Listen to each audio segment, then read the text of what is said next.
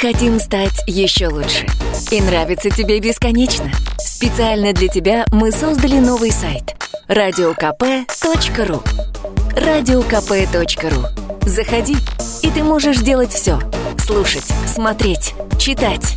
Подкасты, видеотрансляции из студии, текстовые версии лучших программ. Радиокп.ру Радиокп.ру Заходи, мы удивим тебя.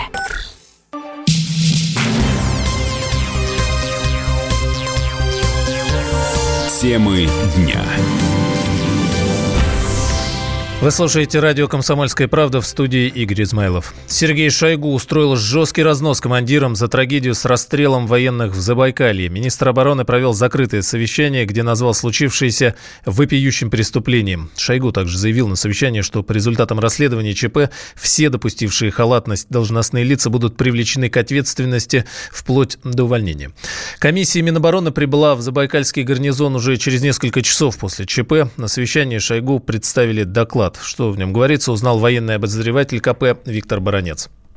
Суровый разнос получили многие командиры и начальники, которые на многих этапах работы в этом подразделении допустили серьезнейшие промашки. Ну, во-первых, выяснилось, что этот солдат, рядовой Рамин Самсудинов, он по определению не должен был оказаться в этом многодневном карауле, поскольку он прослужил всего лишь 4 месяца. Во-вторых, министр обороны на основании доклада, который сделал ему председатель комиссии, начальник главного военно-политического управления генерал-полковник Картополов, доложил, что у солдата были очень сложные отношения с одним из командиров, а точнее командиром взвода. Министр обороны России обратил внимание, что командиры вышестоящего штаба должны были знать это сложные отношения, но дело в том, что они чрезвычайно редко бывали в этом подразделении, и Шойгу заявил, что выводы будут сделаны очень серьезные,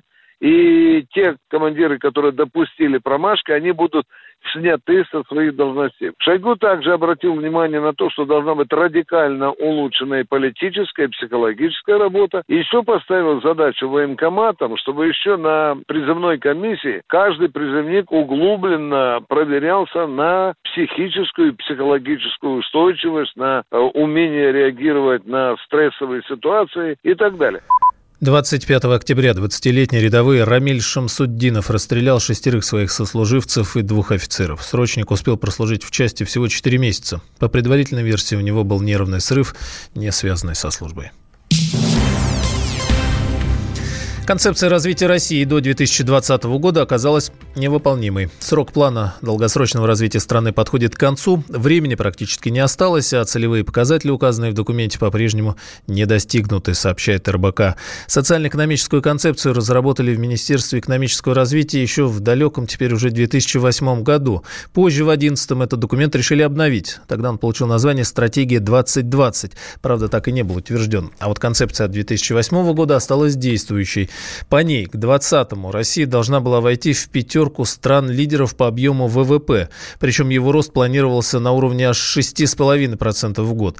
По факту сейчас мы на шестом месте, а растет ВВП всего на полпроцента. С реальными доходами граждан картина похожая. В концепции прописано, что они вырастут, до, э, вырастут на 72% по сравнению с 2012 годом, но, в общем, с 2014 по 2018 динамика была и вовсе отрицательный. Ряд экспертов связывают это с санкциями, которые ввели против России после Крыма.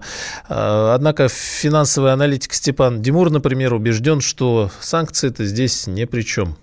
Никак эти санкции не повлияли, потому что, еще раз, экономика начала сокращаться и падать э, в конце 2012 года в четвертом квартале. Предположим, что это была бы не пропагандистский вброс, все эти программы. Там рост ВВП предполагался на 6-6,5%. По всем оценкам санкций, они сняли где-то, ну, полтора процента роста ВВП. То есть мы должны были бы расти, ну, 4-5% в год как минимум. Эти санкции не направлены пока против нефти, газа и банковского сектора. Поэтому санкции в каком-то смысле действительно, ну, не совсем эффективны, они просто еще больше затормаживают какой-либо потенциал развития, они его уменьшают. Но этих отраслей, в принципе, у нас нет, их вклад в ВВП смешной. Поэтому не надо говорить про санкции. Все началось задолго до санкций, и санкции, если бы мы росли, как предполагалось, 6-6,5% в год, они бы, ну, процент сняли бы. Концепция долгосрочного развития России сразу была обречена на провал, считает экономист Михаил Делягин. Во-первых, она была совершенно не стратегией. Это был набор бессмысленных и не связанных друг с другом лозунгов. А она, в принципе, не предусматривала никаких механизмов реализации. То есть она исходно была не стратегией, а сугубо пропагандистским документом, который никто даже не пытался выполнять, насколько можно судить по политике государства. А они забыли в момент принятия. Более того, ее толком-то и не приняли. Ее приняли к сведению на заседании правительства. А это, в общем-то, признак бюрократического отказа. Так что это документ, которым развлекался либеральный клан. И люди типа Кузьминова, люди типа Мау, люди типа Юргенса это сделали для президента Медведева, чтобы он мог рассказывать сказки. Но когда Медведев перестал быть президентом, в этом документе забыли окончательно. По ряду целевых показателей документа сроки фактически были продлены. Появились национальные проекты, закрепленные майскими указами президента Владимира Путина в 2018 году. Аномальное субтропическое тепло идет в центральную Россию. На следующей неделе температура в Москве поднимется до 13 градусов, что по меркам ноября гораздо выше нормы.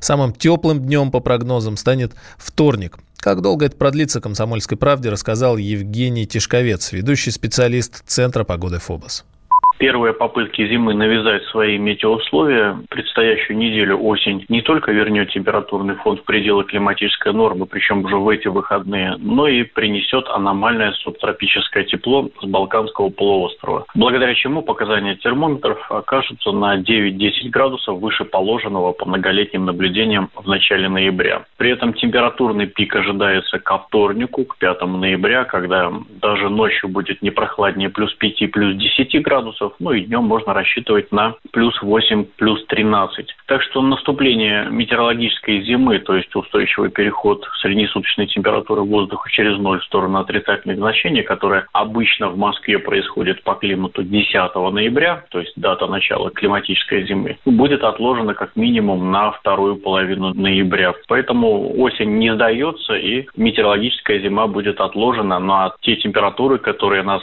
ждут на следующей неделе, это, конечно, ну, скажем так, мысленно переносимся в конец сентября, в начало октября, что, конечно же, очень тепло для уже довольно-таки холодного месяца ноября. Ранее Росгидромедцентр заявлял, что Россию ждет так называемая розовая зима. Это значит, что температура будет чуть выше нормы.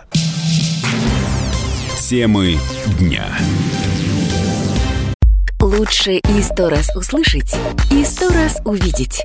Наш эфир на YouTube-канале «Радио Комсомольская правда». Для всех, кто любит по-разному. И ушами, и глазами.